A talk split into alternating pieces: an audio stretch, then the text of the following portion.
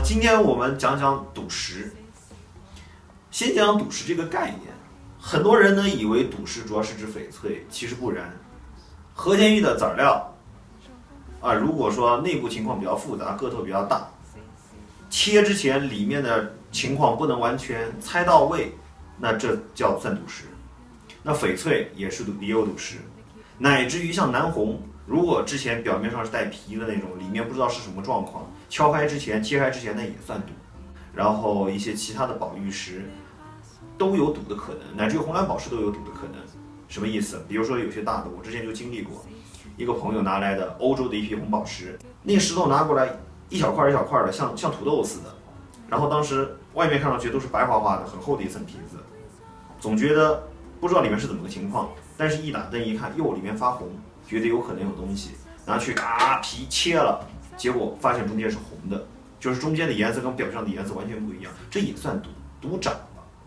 但是今天要讲的是什么呢？今天要讲的是赌石的概念。这个石头没切之前，不知道里面是什么东西，嘎一刀下去，有了绿了，或者有色，或者是种水好，哎呀，那那就叫涨。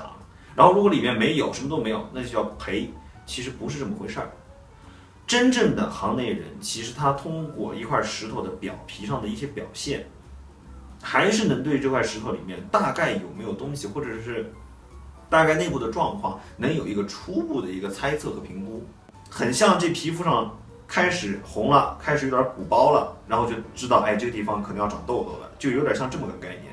表皮上还是会有一些表现，大概猜出里面会是什么状况。那么行行内人说的赌石是赌什么呢？比如说我推测这个里面裂不多，结果咔一刀下去，这个石头这块石头里面裂特别多。没有出来我想要的那么多东西，没有做出来我想要的东西，那这就叫赔。或者说，比如说我猜测，哎，这个翡翠表面上有绿色的可能，我觉得这个绿色应该是进去三公分，结果进去五公分了，哎，那就叫涨。哎，没进去五公分，那就叫赔。或者是一块大的石头，我赌，我通过我个人的猜测，我赌里面能出三十对手镯，结果出来了六十对，哎，那就是涨；出来了十对，那就叫赔。这是真正行内人。赌的对于赌石的概念，我们往往只看见那些一万块变一百万的，一百万变一千万的，一千万变一个亿的，那是人家功成名就了，故事留下来了，去采访他他在。那些抱着贪心去赌的，乃乃至于欠着钱去赌的，结果赌了之后赌赔了，那可能人跑了，那可能跳楼了，身家性命都搭进去了，人都不在了，那种故事怎么留得下来？凡是抱着贪心的，其实大部分都没有好结果。抱着一个好的心态，凭经验去玩，玩开心了，这样子才是乐子，才是收藏赌石的啊真谛所在。